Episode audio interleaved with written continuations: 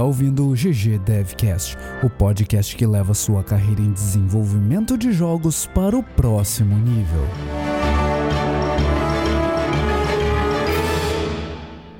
O bloco principal começa aos 6 minutos e 50 segundos. Fala galera, estamos começando então o 28 episódio do GG Devcast. Hoje um dia chuvoso aqui em Porto Alegre, né, Juliano? Sim, chuvoso tá. Quer dizer, chuvoso tá aquela chuvinha mais ou menos, né? Mas tá bom, tá fresquinho, tá de boa. E como Tudo é que tá aí Curitiba vocês? aí, ô Monclar? Tá nublado. tá nublado. tá igual todo dia. Tá igual todo dia, né? Tá, tá aquela intermitência de chuva, chove, nubla, não sei o que. É uma loucura isso aqui, cara. Esses dias aí tava um sol de rachar, um calor, daí no outro dia já choveu pra caramba. E hoje a gente tem convidados aí recebendo o pessoal do RPG Next, o Pedro, tudo de boas, Pedro? Opa, fala aí galera, beleza? E o Rafael. Fala galera, beleza? Fala. E, e hoje eu quero começar então agradecendo a galera que tá nos apoiando no Apoia-se. A gente ficou bem impressionado de ter lançado a campanha na quinta-feira, hoje é sábado, então foram dois, três dias aí de campanha no ar. Dois dias, né? Porque o Apoia-se tá fora do ar desde ontem. É. Então, dois dias de campanha e a gente tem nove apoiadores. Eu ainda tô esperando a autorização de todos eles para falar o nome deles aqui no ar, mas eu quero agradecer então o Rubens Lopes, o Ricardo Cavalcante da Silva, o Victor Vieira, o Bruno Sicance. O Bruno Sicance tá em todas, né, cara? Ele queria ser membro do podcast, essa que é a real. Ô, louco. E o Ulisses Parola, valeu galera. E quem ainda não respondeu meu e-mail, favor, fazê-lo para receber acesso aí ao Telegram, receber o, o agradecimento oficial aqui no ar também. E se você não sabe ainda, nossa campanha no Apoia-se tá, tá no ar. Se, se você tá curtindo o programa, passa lá, deixa seu apoio, apoia.se barra ggdevcast, que a gente vai, vai curtir se você nos apoiar, certo, Juliano? Certo, já estamos conversando muito no Telegram, tá muito legal falar com o pessoal ali direto no chat. A gente ficou bem surpreso, até eu fiquei bem surpreso que o pessoal já deu um apoio ah, bem significativo assim no início. A gente, eu até, eu até tava pensando assim, ah, uma hora a gente vai ter que organizar quando rolar o Hangout, mas já tem gente pra participar do Hangout agora, no primeiro dia. Já tem gente no, no grupo do Telegram participando lá também. Foi uma surpresa muito bacana. Foi uma surpresa bem boa. Sim, a gente já trocou um monte de ideia ali. O Juca já deu dica de como fazer pra dar merda nas cenas do Unity, problemas épicos que dão em cada projeto ali. E tá muito maneira a troca ali já de conhecimento, mandando artigo, galera pergunta, galera responde bastante coisas ali. Tá bem massa. Eu, eu até vou roubar a dica do dia lá do grupo. Não só do grupo, na verdade isso foi comunicado pela internet inteira, mas foi assunto lá no grupo também. Que quem não viu ainda, a GDC lançou vários vídeos da GDC 2018, né? Tem Boa. muitos vídeos legais, gratuitos no canal da GDC no, no YouTube. Então, GDC passa, Vault. passa lá no gdcvaults.com barra free barra GDC traço 2018 e, e você vai ver vários vídeos muito bacanas é conteúdo que dá pra passar o resto do ano assistindo vídeo, né, Monclar? Não, já assisti tudo. O Monclar é daqueles que bota o vídeo no YouTube, do YouTube em quatro vezes e só vai, né? É, não, é- eu assisti alguns já. Cara, é, é um, é um nível de, de conteúdo muito alto, assim. É, é uma das coisas que me faz é, me sentir na câmara do tempo do Dragon Ball Z. Você entra nela ali, treina um pouquinho, você volta Super Saiyajin já. É Ih, muito bom, dá pra tenso. aprender muita coisa, né, cara? tenso. E, ô Juliano, Oi. eu, eu ouvi falar que você trouxe um, um jogo de destaque que, que é tendencioso aí. Um jogo.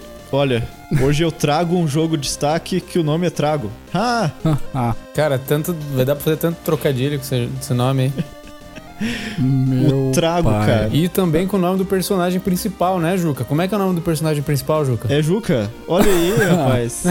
No Trago você é o Juca, uh, um xará aí, que fica tomando ah, biritas num bar, olha só. E aí você vai conhecendo um pouco da história dele, conhecendo da história de outros personagens também. É um jogo bem focado em narrativa. E o teu objetivo é, aparentemente, beber o máximo possível e sobreviver o máximo possível também. Eu, eu tenho uma, uma reclamação, na verdade. Manda. Se, se você é, é bom de digitação aí, se você digita rápido, fica fácil o jogo. É, ele tem, tem umas partes ali que é bem, bem focado na agilidade e realmente, assim, Mas eu você acho que. você bebe mais rápido. Eu acho que você pode dificultar o jogo. Se você for maior de 18 anos, você toma junto com o personagem. Daí eu quero ver se você vai ser rápido. Exatamente. Olha, é, é um desafio adicional, né? Podia ter uma sessão ali, sou maior de idade. Ah, então, É. nível de dificuldade extra pra você aqui. Isso aí. Mas muito legal o jogo produzido pela Space Giraffe. E muito legal a arte do jogo também. Ah, já olhei os outros jogos do mesmo estúdio aqui. Vamos trazer de destaque daqui a pouco, porque eu achei bem bacana. Tá lá disponível no Game Jolt já e tá disponível em Early Access. Então, se tu quiser já investir uma grana e comprar o jogo e dar uma testada, tá bem legal. Deixa o feedback lá pro pessoal. Também tem uma sessão de devlog, que também é muito legal para quem tá desenvolvendo, porque é, é sempre interessante ver como o pessoal tá desenvolvendo, né? É uma fonte de aprendizado bem bacana. E acho que é isso aí. Show de bola, cara. Show de bola. Eu achei o jogo bem legal. Eu tô jogando enquanto a gente tá gravando aqui. Porque eu, eu fiquei viciado na mecânica. É, o Bode tá jogando no modo hard já. É, na mecânica de bebê. Viciado na mecânica de bebê. Viciado na mecânica de bebê e tal. Eu- tô tentando entender por que, por que, que rolou o que rolou ali no início, que não dá pra dar spoilers também. É, então. Olha, rolou uma coisa bem estranha comigo no início também. Tipo, de cara, né, eu terminei o jogo. Só que do jeito que foi, sem dar spoiler. Olha, né? Eu, eu também Mas- fiz isso. Mas é, achei bem divertido, acho que dá pra sacar a mecânica bem rápido também. E o jogo tá bem acabadinho, mesmo pra estar em Early Access. Tô curtindo bastante. Fica a recomendação aí do GG Devcast. Então, galera, hoje a gente traz aqui a galera do RPG Next. Eles são um podcast. É, tem- temos dois membros aqui. É, a equipe é composta por seis integrantes, certo? Certo. Seis mais agregados, assim, né? Seis mais agregados, convidados e. Exato, é. Tem bastante gente envolvida no projeto. Legal, legal. É, então, A gente sempre arrasta as nossas, nossas esposas, namoradas pro, pra ajudar, né? legal. Maneiro, maneiro. Então, caras, contem pra gente aí. Se apresentem primeiro, pessoal do RPG Next. Meu nome é Rafael Batistella Luiz, mas diante de vários Rafaéis, eu resolvi adotar uma alcunha antiga de faculdade, apelido antigo, chamado Rafael 47, para diferenciar de outros Rafaéis, né? Cara, é porque eu acho que todo podcast que eu, que eu, que eu vi nos últimos dias tem um Rafael, cara. Até o Tem podcast, né?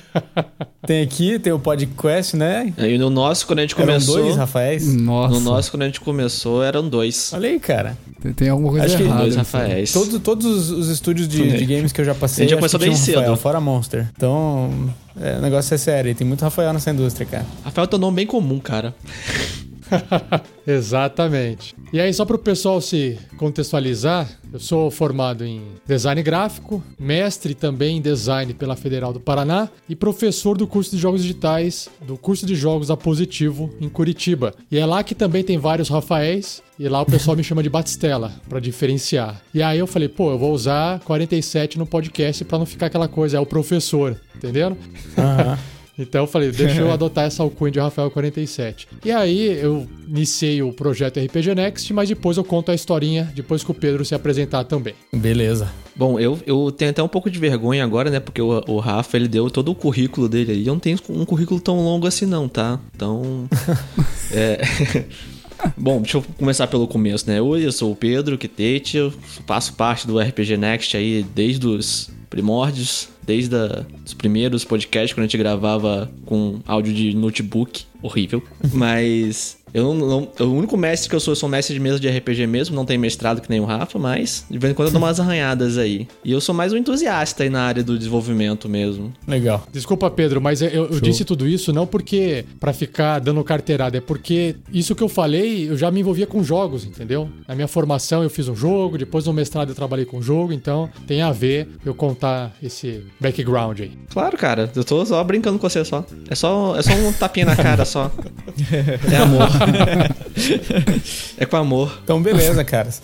Muito bem-vindos ao, ao GG. Obrigado pelo convite. Isso aí, com certeza, obrigado. Ah, então, só pra, só pra falar, é, o Rafa me chamou essa quarta-feira passada, eu fui lá na Universidade Positivo, dei uma palestra pros alunos lá, cara, foi uma experiência maneira pra caramba, botar pra fora, assim... Foi a- show. Foi show. Botar pra fora a experiência, assim, que eu tive nesses anos como, como game designer, contei lá pros alunos, porque eu me formei lá na Universidade Positivo é, e tinha muitas dúvidas na, hora, na época que eu tava começando. Então, eu trouxe muitos, muitas das respostas pra essas dúvidas que eu tinha pra, pra galera que tá lá. É, então, pra mim foi uma experiência muito legal de, de poder compartilhar com eles de um formato, num formato um pouco diferente que o GG, mas a sensação é a mesma, só que é a cara a cara ali. Então foi, foi muito maneiro, assim, ver a reação, as, as perguntas da galera na sequência. Eu sei que todo mundo tem, tem perguntas muito parecidas com, que, com as que a gente tem como desenvolvedor no começo. E eu espero que, que eu possa continuar, assim, é, contribuindo com a, com a galera, assim, o quanto eu puder. É, porque, putz, foi, foi muito, muito show de bola. É, então valeu também pelo, pelo convite lá, Rafa, porque sei que possibilitou essa, esse, esse, compartilhamento aí com a galera. E obrigado por contribuir com o seu conhecimento para os alunos, cara. E, e daria um podcast se tivesse gravado a sua voz, cara. Daria um podcast que eu lá. Maneiro, maneiro, cara. Já, já falar para positivo comprar um microfone, Rafa. Vamos, vamos aproveitar aí. Pois é, levar, levar um microfoninho para gravar lá. É, depois eu acho que eu posso disponibilizar essa, essa palestra, se vocês quiserem ver aí no link do, do post aqui do GG. Por favor, porque eu pedi e não vi ainda. É, mas eu, eu te mandei, eu também, né, Eu tô só esperando esse episódio episódio sair pra, pra ver a palestra. é, só que, eu, só que a diferença é que eu mandei pra vocês, né? Enquanto eu tava fazendo. Mas tudo bem.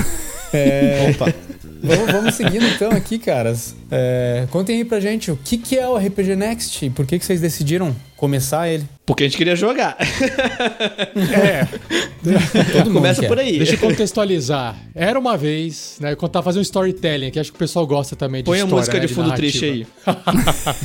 Editor, musiquinha de fundo. Para resumir, para resumir, né? Eu, como eu sou professor da Positivo, teve uma época que foi ali em meados de 2015. Na verdade, final de 2014 uh, para 2015, já estava trabalhando no embrião da produtora de jogos da Positivo. Então a, ideia era absorver os alunos que estavam se formando no curso e começar a desenvolver jogos para o EAD dentro da Positivo. A, a Positivo tinha essa necessidade de desenvolvedores de uhum. ferramentas interativas e aí a gente começou a unir útil agradável lá dentro com essa produtora de jogos. E aí eu fui convidado a participar para iniciar e foi aí que eu conheci o Luiz né? E aí a gente trabalhou uhum. junto num projeto e tava nesse. Então, o contexto é esse. A gente tava ali fazendo um trabalho, um projeto, e eu venho dessa área de game design, não sou programador, né? Eu sou dessa área de design, então eu aprendi a fazer as coisas manualmente. Então eu venho dessa área do board game mais pesado, porque eu não, eu não me considero um bom, sei lá, ilustrador, um bom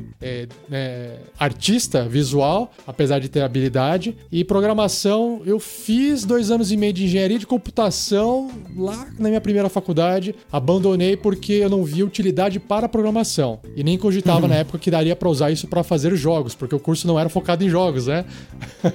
Sim. Bom lembrar, é, bom lembrar, Rafa, contextualizar o pessoal, que ano foi isso aí? 2000. Ó, ano bonito. Olha aí, cara. Redondinho, hein? 2K. Cara, eu tava até só fazer um parênteses aqui, eu tava pensando assim, cara, quando eu conheci meus primeiros amigos de faculdade em 2000, eu tinha 18 anos e hoje eu já vivi o dobro da minha vida, cara. Eu falei, caraca, velho. 2018, eu vivi outra vida em cima da que eu tinha quando eu entrei na faculdade. Eu falei, cara, que Falei, cara, eu tava comendo terra provavelmente em 2000. Roendo tijolo. Eu acho que eu tava aí. junto aí, mas beleza, vamos lá. Ah, comendo caquinha de nariz. Tá? É isso aí aí, delícia. Aí o que aconteceu? Eu tava nesse, né, dando aula, é, trabalhando ali na produtora, mas eu também tava com uma vontade interna de produzir algo. Produzir aquela coisa pelas próprias mãos, de fazer uma coisa que o controle fosse completamente meu. Sabe, é, quando você começa a uhum. trabalhar, isso vocês já discutiram nos podcasts, que eu já ouvi, falando, né, pô, na indústria você tem que é, desenvolver algo pro seu cliente, porque é a necessidade do seu cliente. Você não faz um jogo para você, você faz um jogo pros outros e tal. E muitas vezes vezes você tem que acabar fazendo, na maioria das vezes, coisas que você não gosta, né? Uhum. E aí eu falei assim, pô, mas eu tô fazendo um monte de coisa, eu queria fazer algo pessoal, fazer algo que me desse aquele prazer de deixa eu experimentar sem ninguém meter o dedo, sem ninguém é, mandar, digamos, né? Uhum. E ao mesmo tempo eu falei, cara, eu também não tenho hobby. Sabe essa, aquela coisa do, do futebol da quarta-feira que o pessoal toda, to, todo, todo dia da semana, um dia da semana faz, faz alguma coisa? Eu falei, cara, eu não tenho Sim. esse hobby mais. Eu parei de jogar jogo da forma que eu jogava, que depois que você começa a trabalhar na área, você joga bem menos, né? Acho que todo mundo aqui uhum. passou por isso. Eu acho que é, quando você começa a trabalhar, é. ponto, né?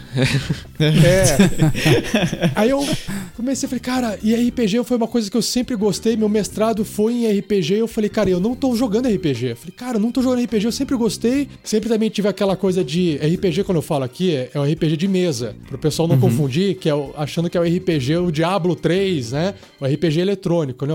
O RPG tem tabletop, aquele com papel e caneta na mesa. E aí eu falei, cara, eu, eu queria jogar, voltar a jogar isso. Sempre fui um cara reprimido em relação a RPG, porque eu sempre gostei e nunca consegui jogar o suficiente pra saciar minha vontade de adolescência. E eu falei, como é que eu faço isso? E aí eu falei, pô, já sei, eu vou jogar online, porque agora eu descobri que tem algumas ferramentas online, vou começar a jogar online, só preciso de um grupo de pessoas que tá afim de, de jogar. E na época, eu não sei se o Luiz conheceu, tinha o Rafael Sky na produtora também, que era um estagiário, aluno do curso. O outro Chegou a conhecer, Rafael? Luiz? O outro Cara, eu acho Rafael? que não. Eu acho que Não, ele acho- entrou depois que eu já Antes. tinha saído. Ou foi. Acho que foi antes, na verdade. A gente tava numa outra sala e você veio depois. Tá. Ah, é? É, acho Então, que sim. E aí, é, agora também não lembro direito, mas tanto faz. Vocês não se conheceram. Mas aí o, o, o Sky, ele acabou saindo do curso, saiu do- da produtora, então por isso que o Luiz não conheceu. Mas aí eu já tinha feito a proposta pro Sky na época, e aí o Sky topou. Falou: olha, qual que era a proposta? Eu falei, cara, vamos fazer o seguinte: eu preciso de um motivo, e aí que eu acho que vale a pena pros ouvintes, né? É, pegarem uma dica assim. Eu precisava de um motivo pra eu poder fazer algo que eu tava afim de fazer. Ou seja, eu queria jogar RPG, mas jogar por jogar não era suficiente pra mim. Eu tinha que transformar aquela experiência minha em experiência pra uma outra pessoa. Porque, como eu disse, eu sou da área de design. E design é criar experiências para pessoas, né? Eu falei, cara, eu quero, eu não quero que isso eh, fique perdido, essa experiência que eu vou ter. Eu preciso passar ela para alguém. Falei, como é que eu posso passar isso? Já sei, em formato de podcast, porque eu já era um ouvinte assíduo de podcast. Inclusive, eu ouvia podcasts eh, gringos de gente jogando RPG. E eu tinha ouvido o famoso Nerdcast de RPG, que eu acho que, imagino que todos vocês tenham ouvido. Quem não ouviu, pode, vai ouvir, que é engraçado, né? Ô, Ouviram? Sim, sim. Sim, é muito bom. Nerdcast é uma das maiores, maiores referências de cultura geek em geral, né, no Brasil. Exato. E o Nerdcast RPG tem um marco, né? Pra Jovem entregar Nerd, essa experiência narrativa, né? E aí eu tava inspirado por isso. Falei, ah, por que não? Vamos lá. E aí eu também ouvia muito um podcast do Alotênica, do Léo Lopes, que é o editor do, do Nerdcast, Nerdcast. né? E ele lançou dicas de como fazer o podcast ao vivo. Ou seja, ele grava, ele grava ao vivo, soni- eh, sonoriza ao vivo, para não ter trabalho de edição. Aí eu falei, Caraca. como todo de- designer, cara, isso é fácil. São três passos apenas. São só três passos. É só gravar, é só não fazer mais nada, porque vai ser tudo sonorizado online e publicar. Tá pronto, né? E aí. Easy. Época Vale, boa. vai. Época boa. Ai, moleza fazer. Não, eu- isso acontece na área de desenvolvimento de jogos e qualquer coisa que você vai fazer na sua vida, né? É, com certeza. E, e a hora que você vai fazer, você vê que o buraco é bem mais embaixo. E- mas a- aí a, a- certeza. outra dica, né? Meu, comece a fazer o seu projeto, porque você nunca sabe o tamanho do pepino que você tem diante de você. E você acha que você vai estar preparado para começar ele e você nunca vai estar preparado. Então, não espere ficar preparado, porque você nunca vai estar preparado. Comece e você vai se preparando ao longo do trajeto. Muito bom. Muito boa dica. A, a, a verdade é que teu projeto é maior do que tu pode fazer agora já. né? Não É. interessa o teu projeto. É, e ele vai crescendo, ele É, vai crescendo, você vai correndo atrás. É, sempre tá correndo atrás. Não tem como parar. E aí eu conheci o Pedro, conheci o Pedro através do Skype, que aí eu precisava de uma equipe, ó, vamos jogar RPG, a gente vai jogar RPG usando Skype, usando ferramentas online. A gente se reuniu pra jogar, e aí eu virei o editor, comecei a gravar, comecei a publicar. Tanto que os primeiros episódios eu chamei de teste, porque eu já vinha com essa pegada do design que eu sabia que eu tinha que testar. E é o melhor teste não é aquele teste que você faz pra você, é aquele teste que as pessoas têm acesso. Então eu peguei e falei, galera, olha, chamei de teste os episódios e falei, olha, isso é um teste. Se tiver uma porcaria, é um teste. Você tava avisado. É, nessa Tava época, foi, avisado. nessa época que foi que a gente virou, fala assim, beleza, como é que a gente faz? Ah, não sei, pega um fone de ouvido aí, pluga no notebook, liga o microfone do notebook e vamos gravar. E cara, que qualidade bosta do som que ficou. Sério, a, a pessoa que ou- ouve fala pra gente, nossa, eu ouvi vocês nos testes hoje. A gente põe a mão no ombro, dá- olha no fundo dos olhos da pessoa e fala assim, você é um guerreiro, cara. Na boa. Você, coragem. Cara, mas é muito maneiro, tipo, ir aprendendo e fazendo. Quando você Com não tem a menor certeza. ideia, mas você tem uma, uma vontade grande de fazer, cara, dá pra lembrar com muito carinho desse, dessa época, assim, dá uma saudade Não, muito com legal de certeza. ser Aí noob, a gente né? fala brincando hoje em dia, cara, nossa, era horrível o áudio, mas se a gente nunca tivesse sentado e vamos fazer, a gente não teria chegado onde está hoje. Então, foi a melhor coisa que a Pode gente fez crer. foi abrir o notebook, ligar o negócio, ficar uma qualidade bosta de áudio na primeira vez e ir só pra cima melhorando. Perfeito. A gente falou no, no episódio passado é, sobre erros comuns de não não esperar as- os planetas, as estrelas se alinharem. Vai, vai fazendo, cara, que é muito mais legal. Fica mais divertido ainda você aprender enquanto faz. Tem como esperar a Marte se alinhar com Vênus, né, cara? Senão. Não é verdade. Já era. Apesar de eles estarem alinhados hoje. Ah, é? Porra, pera aí, deixa eu pegar. Eu tenho que ir Não, então, pera aí. Opa. não, não sei.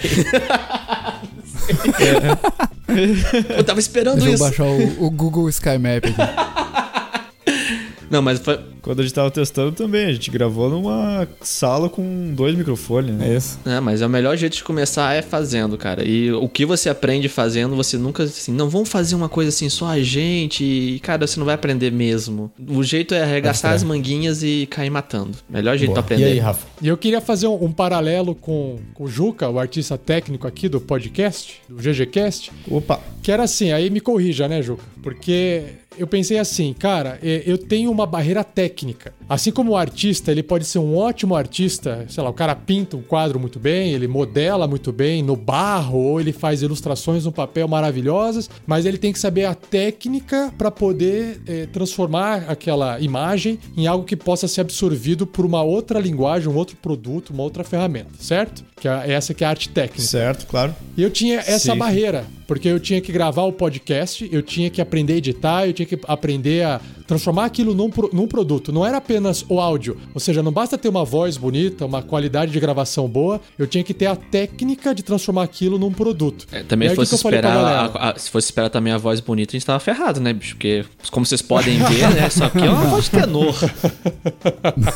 E aí eu falei assim, galera, falei pra equipe assim na época, né? Falei, galera, é, vocês preparem a aventura de RPG, porque eu só vou me concentrar em participar como jogador e eu vou gravar e vou editar e vou entender como é que faz o processo, porque tinha site pra cuidar, tinha a parte do marketing, que a- o, o desenvolvedor às vezes esquece, né? O cara tá tão focado em fazer o jogo, ele esquece de apresentar ou de anunciar o que ele tá fazendo, porque não adianta nada você estar fazendo um projeto e ninguém sabe que ele existe, né? Eu falei, então, É clássico, é. É. Falei, primeira coisa, criei um site. Falei, preciso começar a divulgar o que está sendo feito. Site, Facebook, Twitter. E aí o pessoal preparou as aventuras, então os primeiros testes tinham esse caráter mais para aprender a fazer o podcast, entender como é que funcionava, detalhes. E aí vem os detalhes, né? As pessoas no começo elas elas são preocupadas com o todo, né? Ah, o meu jogo ele vai ter esse tamanho, o meu podcast vai ter esse tamanho e começa a perder algumas questões dos detalhes que a gente só vai entender detalhes fazendo, né? Pôr na mão na massa, tipo um pequeno defeito aqui ou ali, você só vai descobrir fazendo, não tem jeito.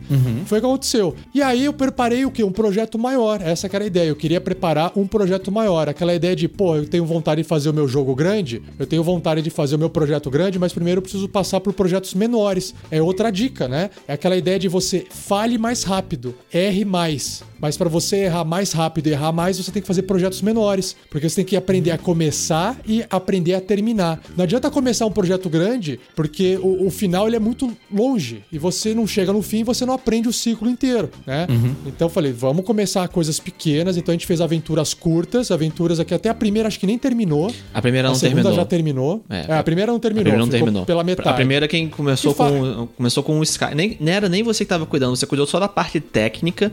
A gente começou, não, vamos Isso. dividir a parte criativa, a parte técnica em separado, depois a gente vai alinhando. Aí depois misturou tudo. Exatamente. Aí depois a gente foi se foi fazendo e se alinhando pra ver onde a gente chegar, né? E não terminou a primeira, a segunda já terminou, mas já era um pouco mais alinhado. E- Então, mas a- o segundo teste, que aí é, foi o Fernando que mestrou, e aí foi Isso. muito melhor a aventura, e a edição minha já também tinha melhorado bastante, né? Não, do, dos- do- das, digamos, dos três primeiros episódios que a gente gravou pra, pra frente, foi um salto de qualidade enorme. Que a gente começou a verificar. A primeira coisa que a gente verificou depois do primeiro episódio é: microfone de notebook não vai dar certo. Ponto. Mas, pois é, aí É. assim, todo mundo compra um headset. Foi daí que surgiu a ideia. Headset, é Headset é, o mínimo que você tem pra gravar o podcast. Aí todo mundo arranjou um headset. Aí nos três episódios depois já tava bem melhor. Bem melhor. Quando eu digo bem melhor, é, eu ouço hoje em dia, eu consigo entender o que a pessoa tá falando. Não, dá se- pra indicar, sabe? É. Dá pra indicar, assim, mais Entendi, tranquilo. entendi. Os outros a gente fala assim, que se quiser ouvir, ouva por conta e risco, né? por sua conta Por mais, ah, por mais que a história seja muito divertida, a gente tem muito carinho no coração dessas histórias, mas a qualidade técnica realmente é. Estamos aprendendo, estamos fazendo e a gente foi com- tocando o barco assim. Sim. Foi importante dar Com certeza. Faz quanto tempo que, que vocês estão? Isso que vocês dizem. Essas aventuras. Isso que vocês dizem Cara- não ter terminado foi uma, uma aventura. Teste. Uma, uma aventura de RPG mesmo, aventura de RPG mesmo. e tal. né? É, a gente começou a aventura Todas de elas RPG. são aventuras RPG. Todas elas são aventuras RPG. Todas são Todos os aventuras de podcasts RPG. no começo eram só aventuras de De RPG, RPG. dramatizadas em áudio. Isso. Aí, Mas cada, cada. Como é que era o formato? Cada episódio era uma aventura inteira ou vocês Uma iam gravando. E é, cada Ah, episódio, entendi. cada episódio era, era uma. É como se, é, a ideia era o seguinte: você, quando você vai jogar um, um jogo de RPG, você normalmente não consegue fazer isso em uma sessão, em duas, Sim. três horas, né? RPG de, de, de mesa mesmo. Então o que, que a gente fez? A gente vai gravar as sessões do RPG. Então, cada vez que a gente sentava e gravava, a gente jogava, editava e lançava aquilo. Ou seja, continuava no próximo episódio, até que chegasse o final da aventura. Essa primeira foi a única que a gente não terminou. Porque foi realmente o Saquei. teste do teste do teste do teste mesmo. Isso aqui, isso aqui. A segunda já, já foi mais, mais certinha. A segunda foi planejada um começo e um fim. E aí ela foi suficiente pra fechar. É, vocês aprenderam onde vocês podiam, onde vocês tinham que arrumar, né? Isso, exatamente. E aí já, já foi polindo, foi um processo iterativo, que a gente já falou aqui no, no Com podcast. certeza. Exatamente. E aí, assim que a gente terminou essa segunda iteração, a gente iniciou a aventura longa, que durou aí É, a gente- um, ano, um ano e meio. Rafa, né, é Pedro, mais importante lembrar o seguinte, cara. quantos A gente não episódios? terminou a, a segunda, o segundo teste, que foi o que a gente terminou assim, ah, beleza, polimos a parte técnica, já dominamos, entre aspas, é, a parte técnica. Agora a gente pode A gente começar. tava pronto pra começar. Começar é. pronto pra começar. A gente levou mais umas duas, três semanas planejando o início de como seria. Inclusive a parte de marketing, né? A gente, a gente ficou, cara, a gente lembra, lembra o dia que a gente decidiu o nome do podcast? A gente levou seis horas pra decidir o nome. Foi É, rápido até. É, foi, foi até rápido, assim. A gente, fez um, é, a gente fez um brainstorming A gente só levou dois de Excel. Vou- É porque a gente já tava, a gente já tava, né? A gente foi se planejando pelo WhatsApp, conversando, Aham. debatendo, degladiando-se online. É, chegamos calma aí, calma, dia. pro pessoal não ficar confuso, pro, pros ouvintes não ficarem confusos. Assim, ó, o projeto chama RPG Next. Isso. Só que a gente queria dar um nome pro podcast de aventuras e RPG, porque a gente tinha intenção de ter outros podcasts assim como a gente tem hoje, né? Então ele falou, Sim. qual que é o nome do podcast que vai ter só essas aventuras RPG? Aí a gente chegou no nome Tarrasque na Bota, que foi nada mais do que uma piada de, um, de uma gravação de um episódio da aventura passada teste. Ou seja, a gente fez um brainstorming de horas Horas. Com várias palavras, a gente não gostou de nenhum nome, a gente fez aquela técnica de escreve vários nomes, depois vai excluindo, chega até quatro, seis nomes, discute, escolhe lá, e a gente descartou todas, e aí alguém falou assim... Por que a gente não usa foi Tarrasque na foi- bota? É, por que não usa Tarrasque na bota? E ficou. Foi E ficou, o foi. Felipe, né, que um, um jogador, a- amigo nosso na época que participava, e aí ficou Tarrasque na bota. Então é Muito outra bom. coisa como o processo criativo não, não tem como você seguir necessariamente uma técnica que vai dar certo, né? A coisa é, É. meio caótica. É, você planeja, planeja, Sim. planeja, de repente alguém surge com uma epifania lá. Por que a gente não usa É, esse? mui- muitas vezes num, num projeto que envolve muita criatividade, assim, projeto de jogo, eu já cansei de, de esbarrar numa ideia sem querer. É, no começo eu ficava meio brabo com isso. Eu Porra, essa ideia não veio de mim, essa ideia, sabe, não foi dentro do meu processo controlado aqui. É, e, mas aos poucos eu comecei a ir aceitando isso. E hoje em dia, assim, faz. Eu acho tão válido quanto qualquer outra, qualquer outra forma de, de, de chegar numa, numa ideia final. Faz parte do processo criativo, né? Às vezes o seu subconsciente tá lá gritando, de repente você ouve ele. Exato. É, eu digo assim, às vezes você pode. Ah, putz, você tá de saco cheio, daí você vai, sei lá, dar uma volta na rua e você vê uma coisa e pronto, Nossa, tá ali com o- a tua certeza. resposta, sabe? Com certeza. Entrou num site, viu um vídeo, tá lá a resposta, sacou? Negócio totalmente fora do seu controle, mas que. Por isso também que é importante ter outras, outros, outros tipos de experiência, não ficar só fechadinho ali na sua bolha. Aí aconteceu, a gente gravou uma aventura ao longo dos anos, foram 52 episódios. Um ano e meio. é, sendo publi- No começo a gente publicava uma vez por semana e depois a gente passou a publicar uma vez a cada 15 dias. E aqui também vale um outro, acho que milestone pra te discutir. Quando eu comecei a lançar o podcast testes, eu gastava em média 4 horas. né? A gente tinha lá duas, três horas de gravação, eu passava o áudio ouvindo, fazia um, um corte seco e publicava. Rafa, me lembra uma coisa. Quando foi que você parou de fazer a edição do de colocar os efeitos sonoros ao vivo pra colocar depois na edição? No teste 1 pro teste 2. O teste 2 eu comecei a fazer a edição pra valer. Por isso que o salto de qualidade foi lá em cima. Isso. E aí, o que eu comecei a fazer? Eu falei, pera, eu quero entregar uma experiência boa para as pessoas que estão ouvindo. Então, eu vou começar a manipular esse arquivo de áudio na edição e comecei a ter um trabalho gigantesco na edição. Então, eu saltei de 4 para 6, para 8, para 10 horas de edição por episódio, até chegar a 20, 30 horas de edição por episódio. E aí Caraca. chegou num ponto que eu não podia mais publicar um episódio por semana, porque eu tinha É um episódio de quanto fazer. tempo, mais ou menos? De uma hora a uma hora e meia, mais ou menos. Mas a gravação Entendi. bruta era de 2 horas Três e horas. 40 a 3 horas Então, e meia. É, isso. exatamente. Então, assim, Nossa. só pra, pra resu- tentar resumir, pelo que eu entendi do seu trabalho, você fazia uma coisa muito similar a design, né? De, de entregar uma, uma experiência ali com um ritmo legal, é, pensando na experiência do seu us- usuário. No caso, ele não é um jogador, né? Mas é um cara que vai acompanhar aquilo. Se não for um, um negócio ali é, pensado direitinho ali, pô, aos tantos minutos é legal de colocar, de repente, uma música, é legal de é, reforçar tais pontos, porque depois vai ser um gancho lá pra frente e tal. Tudo isso é super importante para que a experiência fique legal de, de ser escutada. É muito parecido com quando você vai fazer em game design o pacing do seu jogo. É, você tem Sim. que garantir pro seu jogador que ele não vai, não vai receber um montão de informação logo de cara. Enfim, todas, todos esses mínimos detalhes, assim, de ir apresentando para ele as mecânicas, as informações pouco a pouco, para que seja uma experiência suave, né? Exato. Foi bem isso mesmo. E aí, um, pro- um- processo, Luiz, que era extremamente importante eh, do, pro- do projeto estar online, porque por ser um podcast você está divulgando aquilo, e eu sei que muitos desenvolvedores não divulgam nem parte do seu projeto que está em desenvolvimento, e ele não obtém feedback. E aí o que acontece? Eh, a gente tinha feedback constante. Então, no começo a gente tinha mais feedback de misturado, assim, olha, estamos adorando, ao mesmo tempo, olha, ajusta isso, ajusta aquilo, né? Mas também a gente chegou, né? A hora que a gente começou a receber feedbacks consistentes do tipo, chorei quando ouvi tal cena, é, estava no hospital e vocês me ajudaram a passar aquele momento difícil. Teve alguns e-mails que vida." foram bem emocionantes. Porra, até É, tipo, aqui, sem mostrei pro sacanagem. meu filho e meu filho ouve comigo, consegui voltar finalmente a jogar RPG, coisa que eu queria fazer há muito tempo na minha vida e que vocês me incentivaram a voltar porque isso é muito bom. A, a gente, então a gente aproximou famílias de volta eh, juntas por causa do hobby, a gente trouxe gente de volta pro hobby e foi criando essa comunidade de gente que tava dando esse feedback pra gente, que aí eu comecei a sentir que aquela necessidade que não era só de jogar o RPG, mas de entregar algo, devolver algo para as pessoas, Sim. né? É, tava sendo atingida. E aí, Animal. meu, eu me arrepio só de Que lembrar bacana. disso. Aí isso Sim, sim. preencheu aquela necessidade. Foi muito legal. Animal, cara.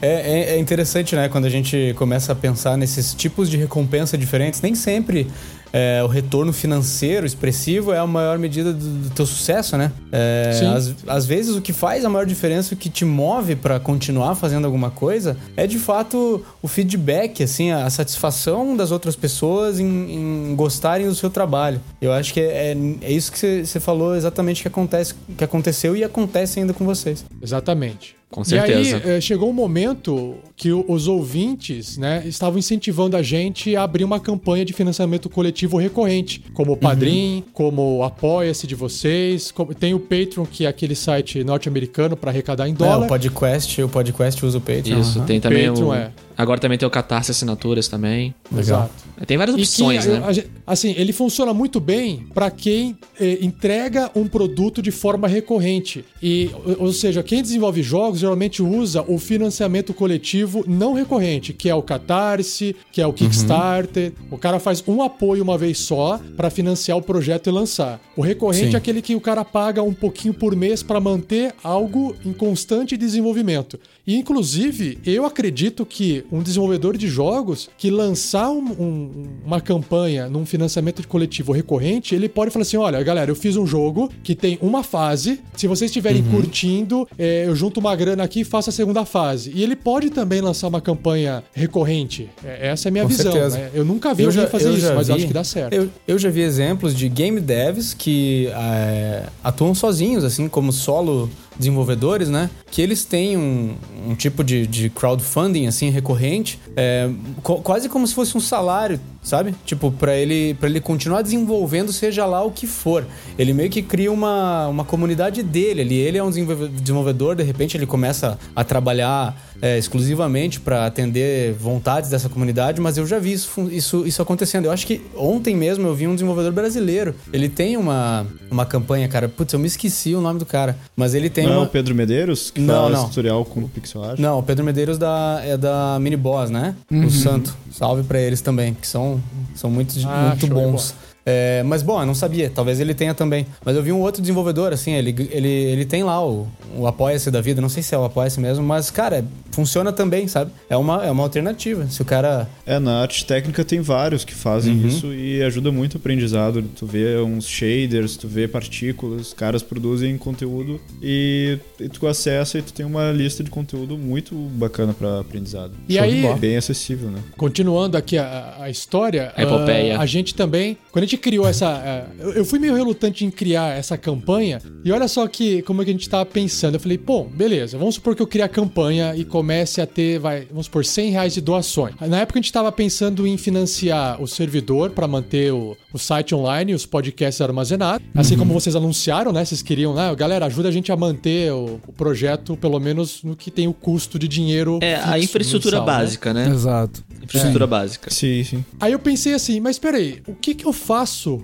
com o dinheiro que sobra? Vamos supor, caiu 100 reais, eu gastei 50, só pra arredondar a matemática. Sobrou 50. 50 reais não dá pra fazer nada. Eu não consigo comprar um microfone com 50 reais, eu não consigo é, investir em alguma coisa é, para melhorar significativamente o projeto. Eu falei, o que que eu faço com esses 50 reais? Então eu tava relutante. E aí minha esposa deu a ideia, Rafael, por que que você não doa? Eu falei, nossa, fechou. Melhor ideia. Né? Melhor aí, ideia do projeto gente- até hoje. a gente criou o Guerreiros do Bem. O que, que é o Guerreiros do Bem? É, isso sim não tem nada a ver com jogos, tá? Mas tem a ver com devolver é, para a sociedade o que a gente recebe, né? Então, é, a gente toda a arrecadação que a gente tem pelo Padrim, que hoje a gente tá mais ou menos com 115, 16 apoiadores, arrecadando em média de mil reais, e a gente usa parte do dinheiro para comprar um microfone novo, se precisou, um mixer. A gente foi trocando os equipamentos com, com- ao longo do tempo, é, um- uma coisa de marketing aqui ou ali, manter o servidor e tal. A gente faz todo o nosso trabalho com o dinheiro. O resto a gente junta, compra produtos que uma uma, Uma um instituição local necessita, carente, é. uma instituição carente, exatamente. Criança, idosas, dependentes químicos, né, gente abandonada, tudo que vocês puderem imaginar em Curitiba. Então a gente compra os produtos e leva até esse local, faz a doação e, e faz um registro. E é isso que a gente vem fazendo. A gente fez agora no mês passado a 11 primeira eh, doação do Guerreiros do Bem. E, e graças a, a, a galera que participa disso. E isso que é o mais legal, sabe? É essa comunidade que que você começa uma parada que você gosta de jogo, você gosta desse universo nerd, né? E aí você começa a fazer e a galera que se identifica apoia e aí isso começa a se multiplicar e, e isso também é de arrepiar, assim, acho fantástico. Animal, cara. O negócio transborda, vai além ali só do- daquele teu hobby e tal, e começa a fazer uma diferença, pô, fundamental na vida de, de pessoas que você, sei lá, nem imaginava que poderiam, poderiam chegar a ter algum benefício com esse projeto, sabe? O cara que tá precisando, tem uma necessidade, sim, a última coisa que ele vai pensar é, é usar, é ouvir um podcast no, no início, sabe? É, mas você conseguiu com o podcast, assim, sabe? Com, com o poder das- da galera que apoia, chegar nesse, nesse pessoal. Animal, cara. Animal. E aí a gente tinha, se- seguindo essa meta, assim, de, de ajudar, né? A gente começou a divulgar mais para e vendendo essa, essa imagem, porque se o RPG também no Brasil, ele foi muito atacado, né? É, até hoje tem aquela Uhum. imagem, verdade, né? De Ah, é jogo.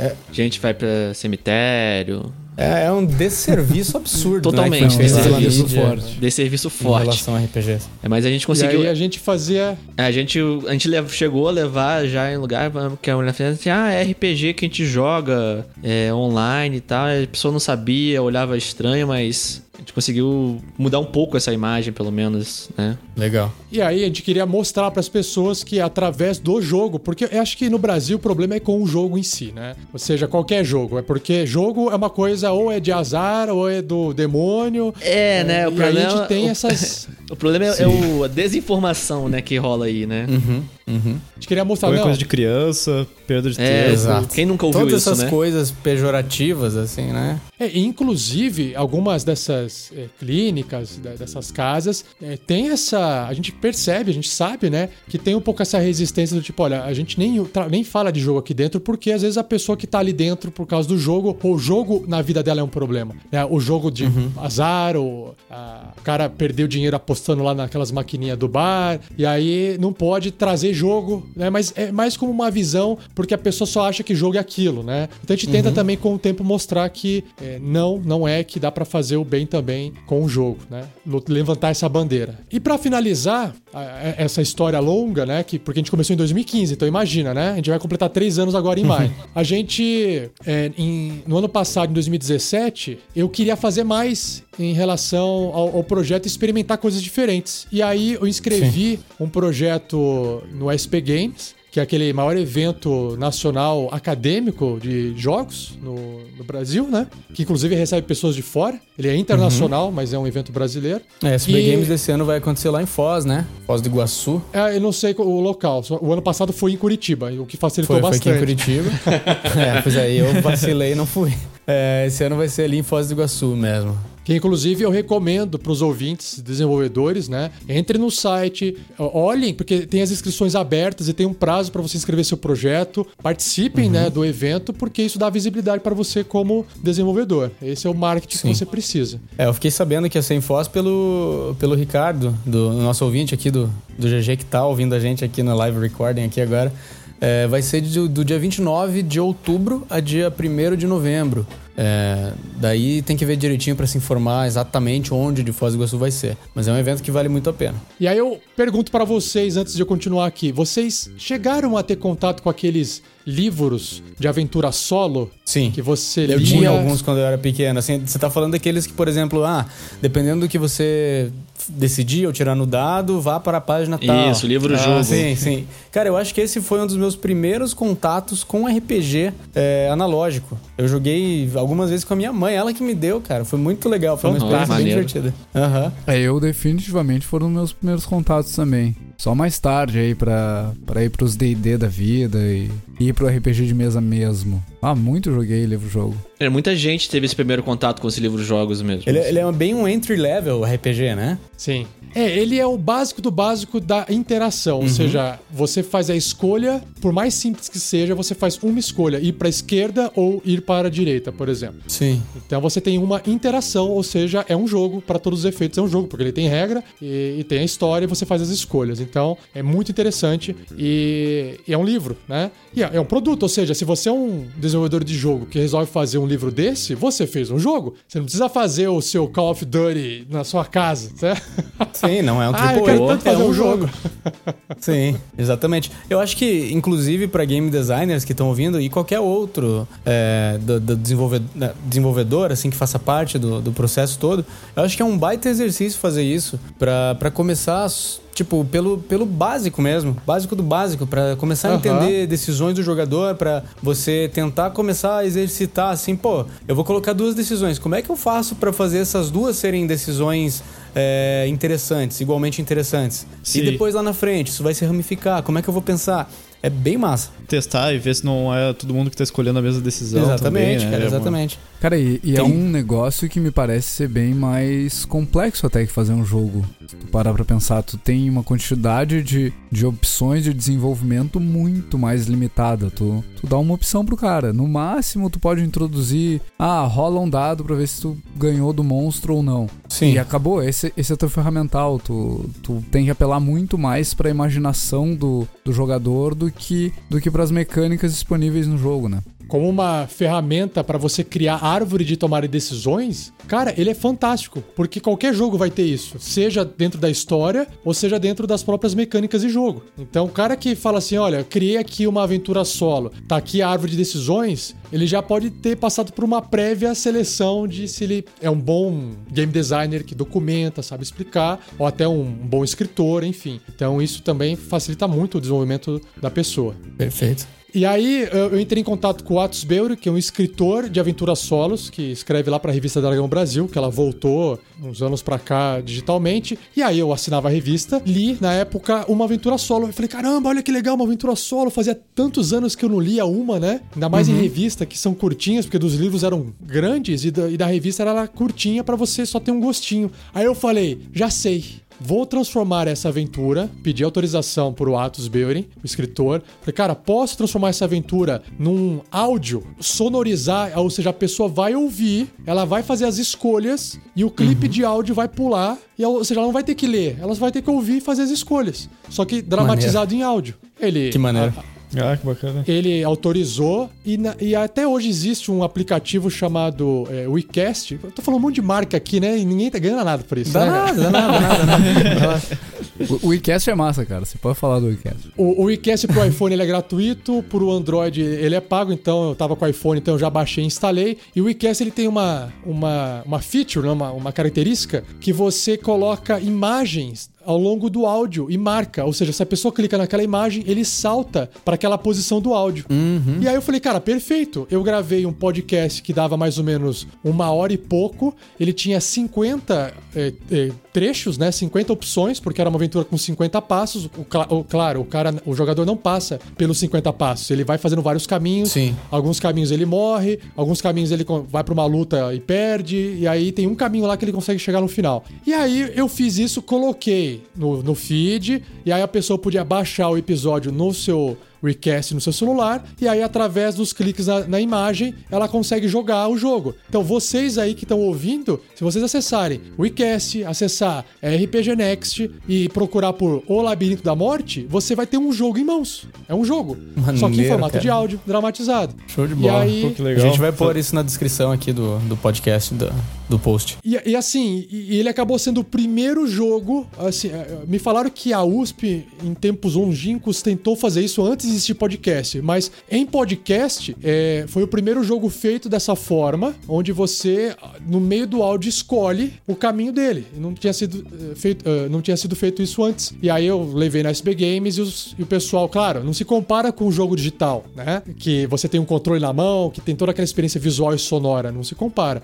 Mas ele acabou ganhando uma premiação de eh, jogo como eh, forma artística, né? E aí foi uma experiência maneiro, incrível. parabéns. Ou seja, a, a ideia é essa: você pegar uma, uma vontade sua, ah, eu gosto muito de RPG, e começar a desenvolver coisas em volta disso, comendo pelas beiradas. Acho que essa é é a moral des- dessa história que eu queria contar pra vocês. Que se você gosta de trabalhar com jogos e encontra dificuldade ou não tá se satisfazendo da forma que você está fazendo, busque alternativas. Às vezes você gosta de. Mandei umas fotos pro Luiz ontem, né? Fui numa pizzaria em Curitiba que é toda tematizada com videogames antigos. Um momento nostálgico. Eu já fiquei cara, com vontade de ir lá, cara. você pode empreender. Você fala, eu, eu adoro, adoro jogos, eu quero empreender, mas eu não sei se eu consigo desenvolver porque eu preciso de uma equipe, é difícil, demorado, caro. Quer saber? Eu sei fazer pizza, eu já lidei com comida, vou fazer aqui, vou tematizar meu restaurante, sei lá, de forma nerd e vou começar a promover campeonatos de jogos. E aí de repente você se vê satisfeito, você se vê realizado porque você tá trabalhando com algo, com aquilo que você é apaixonado que é jogo. Porque às vezes desenvolver jogo mata um pouco essa esse tesão de jogar, né? Que inclusive vocês comentaram um pouco também. Já, já falamos, já verdade. falamos. Sim. Excelente essa seleção. Ele, ele muda a sua visão. Definitivamente ele muda a sua visão original de jogador. Teve uma galera que, que começou a empreender muito nesse lance de, de tematizar lugares, né? Aqui em Porto Alegre a gente tinha o Voodoo Lounge, uma coisa assim. E, e era um bar muito legal e os caras trouxeram os jogos analógicos pra dentro do, do bar. Depois trouxeram videogames e tudo mais, mas era pra apelar pra nostalgia, saca? Tu ia lá Exato, porque é bem legal. Tu queria, um, te encontrar com, com teus amigos, dois, fazer o que tu não faz há muito tempo, que é jogar aqueles jogos Sim. antigos, jogos de tabuleiro e tomar cerveja E junto, não acha né? mais. né? É, eu acho esse tipo de bom. ambiente, cara, muito massa. É, eu, como é, amante dessa cultura toda, é, eu sinto falta de ter mais opções desse tipo pra ir. Aqui em Curitiba a gente tem agora essa pizzaria nova que o Rafael falou. A gente tem o Cooldown, que é um bar. Eu acho que é, é Cooldown Esports Bar, né? Eu acho que não tem mais que eu conheça, pelo menos. Provavelmente pode ter algum por aí, mas eu acho que é um público que tá mal atendido, sabe? Eu acho que se alguém Sim, que sim. tá ouvindo a gente e tiver vontade de investir nessa parada, eu acho que eu, eu, eu frequentaria. Eu também, provavelmente. É, eu, eu, eu também. Achei uma excelente lição, assim, eu até tava achando engraçado. Às vezes a gente escuta muita pergunta assim de ah, qual é a engine que eu vou escolher? E pô, tu pegou uma ferramenta que ela te deu dois ou três inputs e tu transformou isso num jogo. Achei isso- essa uma lição muito bacana. Maneiríssimo. Tipo, me lembrava até o. Um tempo atrás a gente tinha. Agora não tem tanto, mas no YouTube tinha uma, um sistema semelhante, né? Tinha algumas aventuras que tu clicava Uhum. no meio do vídeo e tu ia pulando pra vídeos diferentes, inclusive. Era, né? era exatamente a mesma, o mesmo fundamento. Você tinha escolhas, Exato. às vezes binárias, às vezes era um pouco mais de escolhas e os caras gravavam uma aventura inteira em vídeo, né? Era a mesma coisa, mesma coisa. Só que eh, em vídeo. Por exemplo, Juca, eu fiz a versão pra YouTube também, só que não tem vídeo, é só o áudio e uma imagem, né? É, Mas eu fiz muito pra efeito Uhum. Mas pelo de teste. acesso, né? Não, Aham. pelo acesso Sim, e pra sim. testar. Era mais fácil Pra eu testar, testar, no né? YouTube, porque uma vez que eu subisse o áudio no feed de podcast, é, ficar tirando e colocando e consertando era um problema. O YouTube eu Ah. podia deixar privado e podia testar, entendeu? Então eu usei o YouTube como uma ferramenta de teste pra um jogo áudio, ou seja, uma Legal, ferramenta cara, de ó. vídeo. que bacana. dando seus pulos e foi fazendo a parada, cara. Isso é uma lição muito maneira pra, pra toda a galera que tá ouvindo, até pra gente mesmo. É, é totalmente contra o, o sistema limitante, aquele que a gente até comentou no último episódio, né? Ah, quando te perguntam, ah, que plataforma tu vai desenvolver teu jogo? Ah, PC, Xbox. Não, cara, é muito mais amplo que isso. Que ferramentas tu vai usar pra testar teu jogo? Ah, sei lá, vou usar teste unitário, vou usar ah, alguma ferramenta que faz teste automático. Não, cara, tu vai usar o YouTube. Sabe, é, é Exato. uma expansão da, da capacidade de desenvolvimento que, que é uma lição extremamente importante pra pra todo mundo que Sim. desenvolve jogos, É. realmente. Eu acho que isso, isso me, me fez pensar até que é, se aproxima muito mais a- ao nosso, digamos assim, é, nosso instinto, talvez, de, de criar jogos, sabe? De interagir com os outros. É, não é limitado a plataforma alguma isso, é uma coisa do ser humano, né? De, de brincar, de, de fazer jogos, de querer compartilhar. E o que acontece hoje é que a gente tem mídias muito fortes, né? Como são os consoles, PC e tal. E tende a se acumular nesses, nesses lugares, esses jogos. Mas se você for pa- parar pra olhar, jogos analógicos são livres de qualquer plataforma. Eles são a própria plataforma deles, né? E eles permitem que você faça qualquer qualquer coisa, né, desde que é, possa ser feita naquela mídia, é, para uma pessoa interagir, para uma pessoa se divertir e, e etc. Os limites, na verdade, estão só na tua cabeça. Sabe o que eu acho que falta às vezes? É o desenvolvedor, ele carece de propósito. E o propósito não é o jogo. O jogo é um meio. Cara, Uhum. por que que você quer fazer o jogo? Ah, porque eu quero fazer o jogo. Mas pra quê? Ah, eu quero Pode crer. emocionar as pessoas, eu quero fazê-las chorarem, eu quero entregar é, uma satisfação XYZ. Então se questione, será que o jogo é a melhor forma? Ou será que você quer fazer isso através do jogo? Se você não tem um Boa. propósito forte do que, que você quer entregar, é, você se perde no caminho. Ou você começa e encontra dificuldade e não termina. E a ideia é essa: tipo, encontre um propósito que seja maior do que só viver da renda daquele trabalho, é, para que você possa realmente né, se dedicar de coração, porque senão ninguém aguenta desenvolver. Esse é Boa. um ponto Sim. bem interessante, porque muita gente começa a desenvolver jogos justamente porque tem no jogo o propósito, né? É muita gente que se emocionava com o jogo e, cara, isso era legal, era bom pra mim. Então é claramente isso que eu quero fazer da minha vida. Mas como tu tá falando, de fato, não. De fato, não, não vai ser fulfilling, saca? Desenvolver isso, porque é uma coisa que era boa de fazer enquanto jogador, mas na hora que eu tô Consumir, né? desenvolvendo, talvez não seja tão legal, porque aquilo era legal pra me preencher enquanto jogador, não enquanto desenvolvedor de jogos mesmo. Enquanto Exato. consumidor, como tu falou, né, Juliano? Exato. E aí eu queria bom, eh, fazer um paralelo aqui, eh, não sei se dá, né, também, mas eh, Pedro, eu acabei ofuscando você porque eu falei pra cacete, mas você deve ter tido experiências, e você teve, com a gravações e dentro do RPG Next, que deve ter alguma relação com essa questão de discussão sobre jogos. Conta um pouquinho pra galera aí. Cara, o, o que eu mais lembro, assim, de relação a, a jogar barra gravar, é que quando você gravava, quando a gente parte pra, parte de gravação, você perde um pouquinho a parte do, do jogo, aí você tem que recuperar. Tanto que muitas vezes a gente recebe comentário, o pessoal fala assim: Nossa, quando eu ouço vocês, parece que eu tô jogando na mesa com vocês. A gente sempre tentou manter esse, esse retorno do Ah, a gente não tá gravando uma historinha só, a gente tá realmente jogando. Então a gente jogava, a gente sentia a emoção da gente jogar o dado, mesmo que seja online, a gente acho que conseguimos passar essa emoção pro pessoal que tava ouvindo. Então essa emoção que a pessoa tinha na hora de jogar, ela tava tendo ao ouvir o podcast. Então agora eu vou e ataco o cara e porra, 20, aê! Aí o cara falava que ele comemorava sozinho no ônibus e todo mundo olhava estranho pra ele.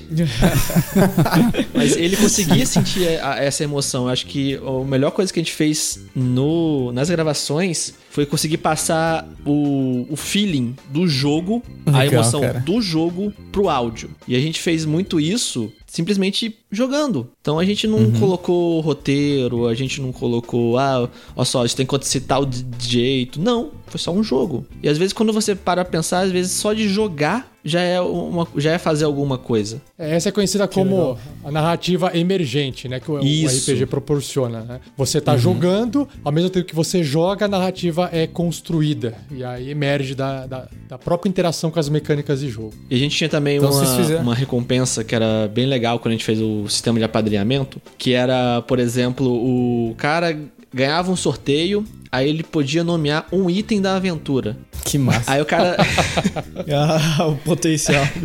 aí o cara influenciava, ou seja, ele influenciava na história e na aventura, porque isso mudava a aventura, mudava o jogo, mudava tudo. E o cara tipo assim, nossa, eu ajudei eles a desenvolverem tudo. E sim, ajudava mesmo. Eu lembro até hoje do cara que, Que ele colocou, ele ganhou assim, ah, você pode nomear uma arma. Ah, eu quero que a arma seja feita de uma um metal especial chamado metal de Osascos, porque eu moro em Osasco. Legal. Beleza. Cara, e ficou, e ficou uma coisa in- intrínseca no jogo, aquele metal. A gente falava dele, ele ganhava coisas especiais. Então, teve e zoava, essa... né? E também É. gerava zoeira em volta disso. Né? Cara, Tinha- mas, eu Ele imagino tinha uma realimentação, ouvinte, né? Isso tinha uma realimentação dos ouvintes no jogo. Então, é, a gente Sim. jogava, o pessoal ouvia, eles também sentiam porque podiam participar e eles podiam participar ali dando ideias também. Ou seja, pode, ter, até, pode até se considerar, em parte, um jogo isso também, né? Essa interação da galera ali E a gente é, dentro desse A, a gente tem o, que vocês o impuseram. grupo do, do WhatsApp dos padrinhos, que é um grupo muito louco, cara. Muito louco. Pessoa, é, cara, quando você começa a juntar 70 pessoas num grupo de pessoas de lugares diferentes do país, curtindo a mesma coisa, com ideias nerds, cara, aparece cada loucura. Que você não fala assim, meu Deus do céu. Cara, a galera criou uma Eu divindade. Criou uma divindade. Cara, a hora que uma pessoa entra, a pessoa recebe uma imagem da divindade, que nada mais é do que um unicórnio com a cara do Nicolas Cage. Esse é o lance da comunidade, né? Isso, e a comuni é essa comunidade nossa que a gente acabou por criar junto com o apadrinhamento do, do financiamento coletivo recorrente. Influenciou no jogo também bastante. Mudou, o pessoal, o pessoal podia participar, se ganhasse um sorteio, participava em uma sessão. E eu acho que essa realimentação do pessoal, a gente tá sempre lá junto e tentando passar essa experiência do jogo e não de uma história apenas, eu acho que foi um grande diferencial, assim, na hora de fazer as gravações. Eu extraio dois insights aí, então, pros, pros ouvintes desenvolvedores. Lá vai o professor Ou que explicar. querem ser desenvolvedores.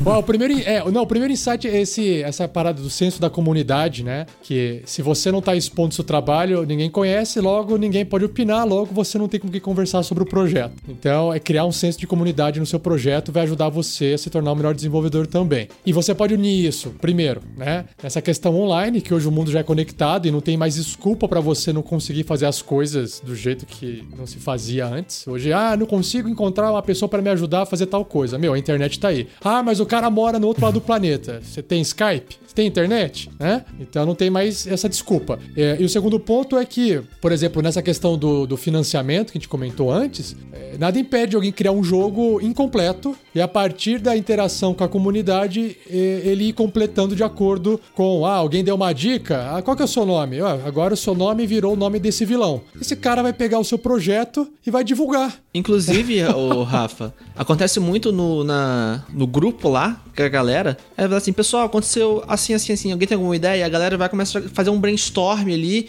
E o cara pega retroalimenta. e retroalimenta pro jogo dele Retroalimenta. próprio, dele ali.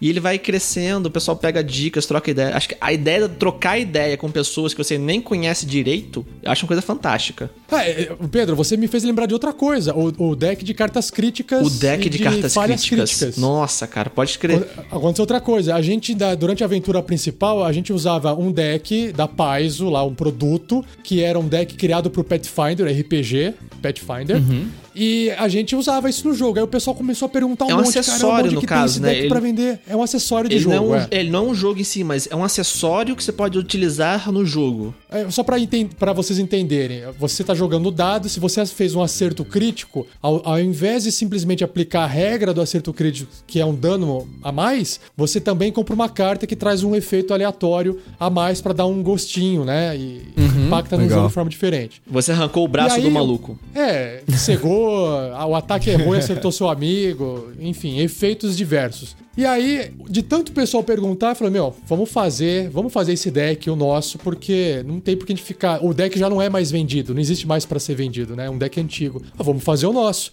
Ou seja, mais uma oportunidade de desenvolver um acessório pra jogo, que aí sim é um produto, é um jogo, né? Um acessório pra jogo, no caso. Pra alimentar as partidas RPG que tá sendo desenvolvido eh, pela gente. Já tem uma versão em teste digital e tá em produção e a gente pretende transformar isso num deck físico pra ser vendido pra nossa loja. Então, uma coisa alimenta a Que outra. massa. Foi uma coisa que a gente resolveu fazer só porque, cara, é muito legal isso. Comentaram as pessoas. Onde tem pra vender? É, então. É, É, legal.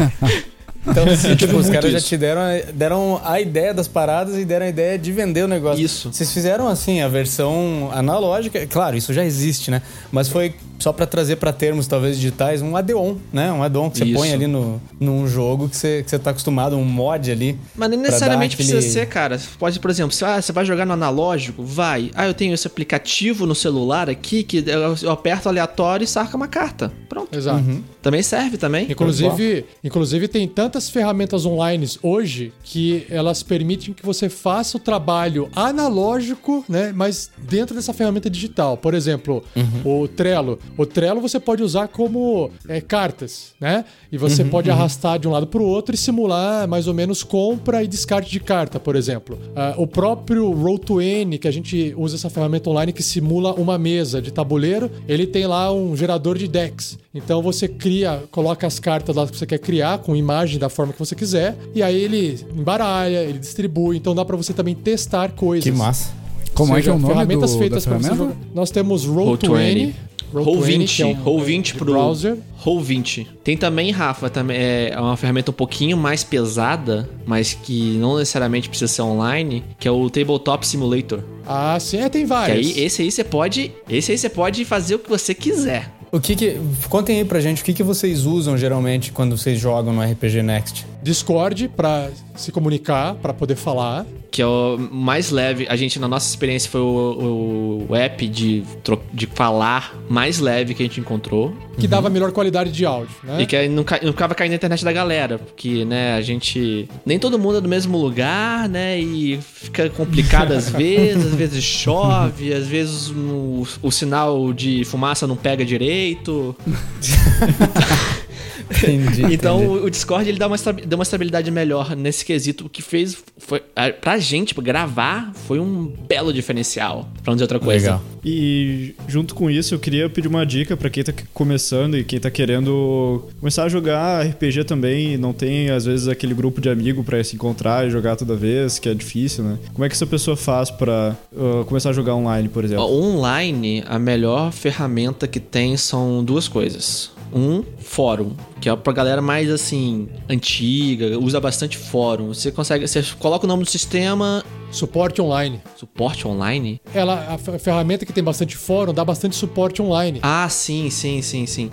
É, a pessoa coloca o nome do sistema que quer começar a jogar e coloca fórum que acha vários. A segunda ferramenta que pode utilizar é grupo de Facebook, cara. Tem muita gente. A pessoa joga lá o nome. Ah, eu tô procurando jogadores. Ah, tô procurando mesa de tal sistema. Ah, não quero, quero começar a jogar. Consegue também. E às vezes tem grupo fechado também lá que o pessoal consegue combinar melhor. Se a pessoa também quiser começar a jogar não necessariamente online, tem muita cidade aí, é, se a pessoa mora numa cidade grande também, que tem evento que tem muita mesa, pessoal te senta e joga. Pra pessoa começar a jogar, conhecer outras pessoas. É bem comum também. Digita no Google, é.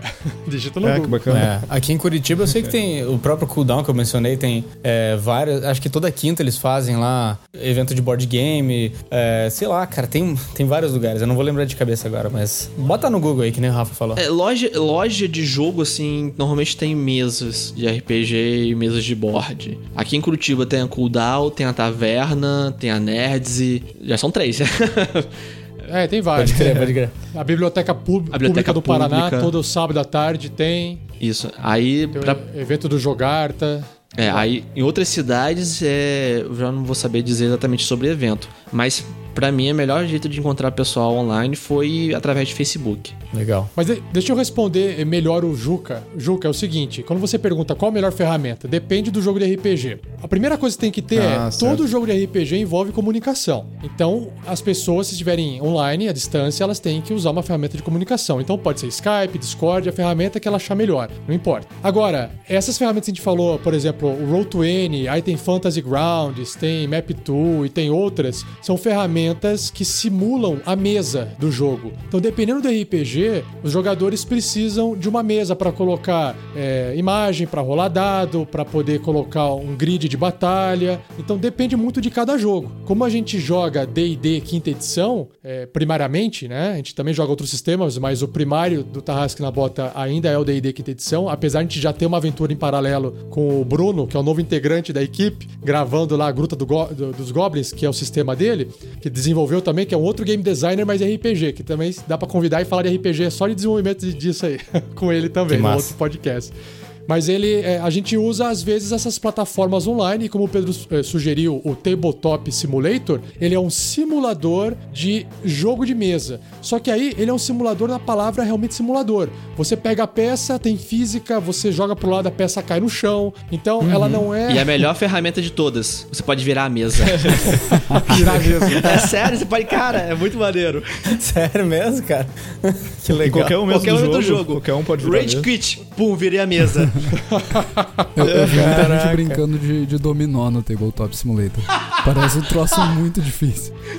Caramba. Dominó sabe, sabe derrubar dominó assim? É, nossa, muito cara. Sem noção. Você pode fazer um meta, você pode jogar um jogo no tablet dentro do Tabletop Simulator. Então ele é um metajogo, sabe? Ele é meio Ah, maluco. vai virar Minecraft o Tabletop Simulator. Ele é uma ferramenta bem pesada, assim, assim. Eu achei ele bem pesado. É, ele é 3D, ele é. 3D. Mas Se quando tiver funciona. um óculos realidade aument- virtual, você vai estar dentro daquele mundo 3D. Eu não sei se ele funciona com óculos de, de realidade virtual, mas a ideia é essa, é simular um ambiente virtual de jogo de mesa. Isso. Muito maneiro, cara. E tem vários, vários templates prontos já na internet. Então. Ah, legal. Então o cara que entrar lá, ele. Ah, tá, eu putz, quero começar cara, tem por algum lugar. Tudo. Eu quero começar por algum lugar que eu não tenho mexer em nada. Então você pode começar de um lugar que, assim, ah, eu quero jogar, Perfeito. sei lá, Pokémon. Aí o cara tem um, tem um template do, do Pokémon board lá. Ah, que massa. Todos os templates pode virar mesmo. Todo template pode virar a mesa. isso, isso é importante, se É, mantenha, o, o- o Juliano que se mantenha essa feature, né? O, o Juliano, inclusive, nós vamos começar a gravar o podcast agora lá no Tabletop Simulator. Só pra você poder virar a mesa. Pode virar mesmo. Tem que fazer um vídeo. Tem, aí tem que ser live. Tem que ser live no YouTube. Vai ter live, no YouTube, vai ser massa. Perfeito. Só comentar mais uma coisa. Tem sistemas de RPG que você pode jogar apenas com o Discord ou qualquer ferramenta de voz. Então, depende muito do que você quer jogar, na, na verdade, também, né? Exato. Assim como tem alguns tipos de board game que também só exige a comunicação via voz e também dá pra você jogar só usando aplicativos de VoIP. Mas a, a dica que eu queria dar também pros ouvintes aí é, que estão acompanhando a gente até o final desse podcast é que assim tanto RPG quanto o- agora os board games que estão em alta por causa dessas novas vertentes modernas que chegaram finalmente no Brasil ah, é importante o desenvolvedor que só se foca em, em jogo digital ter essa experiência analógica. Por mais que você não queira desenvolver, é, é muito rico você conhecer isso porque você entra em contato com a mecânica crua e nua. O que eu quero dizer por isso? Com isso, né? No, no videogame, você clica um botão, a coisa acontece. O feedback é imediato. A regra já tá programada, ela já tá pronta, ela já funciona para você. E fica às vezes difícil você perceber algumas nuances de tomada de decisão de, de design ali dentro. Quando você vai pro board game, você tem que ler as regras e você tem que jogar de acordo com as regras. E, e tem. Na sua, a sua cabeça faz a, a programação, ela que faz o if. Se eu fazer tal coisa, vai acontecer tal coisa. Se eu fizer tal coisa, acontece tal coisa. Então, esse exercício de você enxergar ali a matriz do jogo toda aberta ali na sua frente, ela ajuda você a desenvolver um pouco esse senso de game design. Tanto o RPG ele vai se focar mais na interpretação, na criação de história, mas dependendo do sistema, aí eu, eu defendo aqui o D&D quarta edição, pra mim ele é, cara, um sistema assim que você aprende a enxergar a matriz, né, do, do, do game design pelo próprio sistema. Não que os outros você não não consiga enxergar também. Mas a quarta edição eu consigo usar e falar, cara, vamos criar um, vamos criar um boss para um jogo de plataforma. Vamos criar um boss, beleza? Vamos fazer aqui um exercício mental, beleza? Aí você fala assim, quais são os atributos de um, de um boss? Ah, ele tem que ter movimento, velocidade de movimento, ele tem que ter vida, ele tem que ter um ataque principal, ataque secundário, aí causa dano, aí tem o raio da área do dano. Você tem uma série de variáveis que o programador vai colocar dentro lá da, da, da Unity, da engine que ele está trabalhando. Então, o designer vai lá e vai tentar criar o, a, todo o documento que vai dar uma noção básica daquele personagem, certo? Beleza. E aí, quando você joga RPG, a ficha do seu personagem ou a ficha do monstro é justamente isso. Você já tem tudo isso já mastigado, já tem tudo ele desmontado. Então, a hora que você vai construir um documento de design, elaborar um personagem para o seu jogo digital, você pode se lembrar de como você jogou o RPG ou de como era uma ficha de monstro, por exemplo, e falar assim: eu vou fazer igual, porque é, é quase isso. Vocês entenderam? Claro que tem mais elementos para ser, serem Sim. criados, mas para você começar e sair do zero, putz, é uma mão na roda. Então eu sugiro todos vocês participarem aí de jogatinas analógicas na vida de vocês. Muito, muito bom, cara. Eu acho, acho um conselho muito bom, é, especialmente para game designers que não tem ah, ainda conhecimento de programação ou que não tem uma equipe para trampar. Vai fazendo game design analógico mesmo, você vai aprender coisa pra caramba. Se você quiser usar dados, você vai começar a ter que pensar sobre probabi- probabilidade para definir seus outcomes, né, das suas das, da- das coisas que você quer que o jogador passe por. É, cara, é, sabe, tem N coisas que, dependendo do, do jogo que você quiser fazer, você vai, vai começar a pensar, pô, é que nem o Rafa falou antes lá, eu acho que o buraco é mais embaixo. É, que, cara, são experiências muito, muito, muito enriquecedoras, né? Então, caras, é, acho que já vamos, vamos, vamos nos encaminhar aqui pro, pro encerramento. Oh. Cara, a participação de vocês foi. É, eu tô. Cara, eu tô É, achando muito Tem maneiro. tanta coisa pra falar. é Oi? Kickstarter, tipo, recomendações de outros jogos também, mas acho que Não, acho pode que- ficar pra um próximo episódio. Pois Tem bastante. é, eu acho que, cara, isso bastante não papo. vai ser a primeira, não vai ser, não vai ser a não última. vai ser a né? primeira, é boa. Não vai ser a primeira, é um negócio Não vai ser a primeira Como vez. assim? Não vai ser a primeira? Como é que é, né? Tipo, pô, vai ser a última, vai ser a pen- penúltima, segunda, terceira? Fica no ar a dúvida. Não vai ser a última vez? Posso jogar um desafio pros ouvintes, Luiz? Joga aí. Equipe. É, Claro. ouvintes, Manda. vocês devem ouvir os podcasts e vocês devem ficar com muitas perguntas. Enviem muitas perguntas pro pessoal do GG Devcast. E lotem a caixa de e-mail deles com muitas, muitas, muitas perguntas. Para que eles possam selecionar isso para vocês e chamar pessoas e trazer quem for necessário para poder entregar resposta para vocês. Acho que seria uma forma de interagir com é, os ouvintes A, a gente não só quer receber e-mail de todo mundo, como a gente configurou todos os e-mails possíveis, arroba ggdevcast.com.br pra chegarem aqui, cara. O cara não tem nem trabalho. Não tem desculpa. É, teve um cara ah, que mandou pro melhor e-mail. ouvinte, Manda né? pra qualquer lugar, arroba ggdevcast.com.br que a gente recebe. Ou seja, Desenho arco-íro, arroba ggdevcast.com.br. você fez um qualquer lugar arroba GG Devcast? Você pode mandar pra qualquer lugar, você pode mandar pra não sei seu e-mail, você pode mandar pro e-mail que você quiser, seja criativo. e-mail do Não balde. sei seu e-mail. Não balde, sei seu o Juca é e-mail. lindo. Muito bom, muito bom. Olhos do Juca, O, arroba o ggdevcast. Juca Lindo, no caso, Opa. vai só pro Juliano. Mas só pra mim, Ah, já tem esse. É, já testado. Galera aqui tá, tá no chat aqui, o Lucas tava, tava rindo da minha cara quando eu falei não vai ser a primeira. Daí eu falei, é, não vai ser a primeira porque a gente não vai lançar esse episódio. Nossa. Cara, que maldade. Não, eu quis dizer, cara, não vai ser a última vez que a gente vai ter os caras da RPG Next aqui, porque foi muito maneiro esse papo. É, nossa, já deu pra ver, assim, que expandiu a visão é, de todo mundo, né? A- como a gente gosta de falar aqui, espalhou nossa, nosso cérebro pela mesa Cérebro. aqui, abriu nossa cabeça. É, Espalhou o cérebro no tabletop. no tabletop, jogou Cuidado quando virou virar a ao mesa. mesmo tempo. ah, vira a mesa, não vai fazer uma meleca. E, caras, é, muito obrigado pela presença de vocês. Valeu, Rafa, valeu, Pedro. Vocês querem deixar algum recado, alguma coisa aí para os ouvintes? Obrigado pelo convite. Quem quiser conhecer o nosso trabalho, basta acessar rpgnext.com.br e, claro, será um prazer a gente poder discutir mais sobre eh, desenvolvimento de jogos, até se for mais essa linha analógica de RPG. Pode convidar a gente que a gente ainda tem eh, bala na agulha. Como é que fala? Bala na agulha? Como é que é a expressão? A gente tem. É bala na agulha pra poder jogar aí pra cima de vocês também. Se você quer que o Rafa participe do seu podcast pra dar mais uma aula, Não, não, não, imagina. É, isso é mania de professor, né? Repassar algumas coisas. Ah, cara, sabe como é que é, né, cara? O, o professor não sai de dentro de você, né, cara? Uh, eu achei legal o, o Monclar ele dar essa abertura para as pessoas falarem, porque normalmente eu corto as pessoas. Né? É que, é que o, o Balde, além de verdade. cortar as pessoas, ele fala que o podcast é só dele, né? Ele fala que assim, era isso que eu tinha pra Isso hoje. era o que eu tinha O, o último falar. episódio, inclusive, eu cortei o Monclar e o Juliano, né? Não satisfeito, eu cortei Foi, cara, achei muito gostoso, assim, eu me senti tão bem. Deu um calorzinho no meu coração. assim, Sensacional, cara. Eu também quero só agradecer a, a presença de vocês, agradecer terem aceito o convite, participar nessa, nessa tarde chuvosa da gravação. Chuvosa aqui, né? Aqui também tá. Curitiba tá só nublado. Aqui tá nublado. Mas é isso, galera. Muito obrigado. Ó, eu vou dar outro. ó, meu recado final aqui, ó. Eu vou ficar olhando o meu agregador de podcast no meu celular, esperando aparecer aquela mensagenzinha maravilhosa do episódio novo publicado do GG Devcast. Ei, olha aí. poder- Ela já colocou pressão no olha editor, cara. Sacanagem, hein? Cara, o Balde tá editando tão rápido que daqui a dois minutos, quando a gente fechar, ele já vai ter o arquivo Eu pronto. demoro mais pra baixar Vocês nem vão ter mandado pra ele ainda, o arquivo já vai estar pronto, podcast. Eu demoro mais a baixar os arquivos. Resume. É. Não. O, o Juliano normalmente ele demora pra subir o arquivo e tal, e atrasa a minha vida. É que um dos hamsters Caraca. da internet do Balde tava passando meio mal essa semana.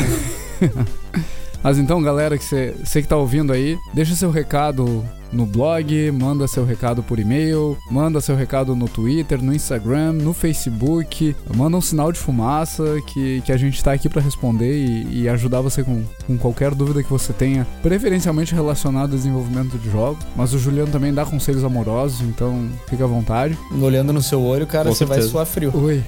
Tá curtindo, tá curtindo o podcast?